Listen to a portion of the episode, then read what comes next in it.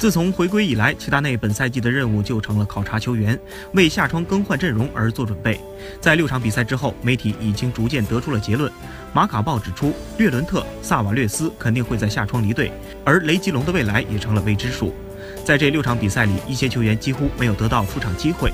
最明显的则是略伦特、塞瓦略斯和雷吉隆。与塞瓦略斯、略伦特不同，巴列霍、迪亚兹面对着类似的局面，他们都希望继续留队，但俱乐部希望将他们租借出去以增加经验。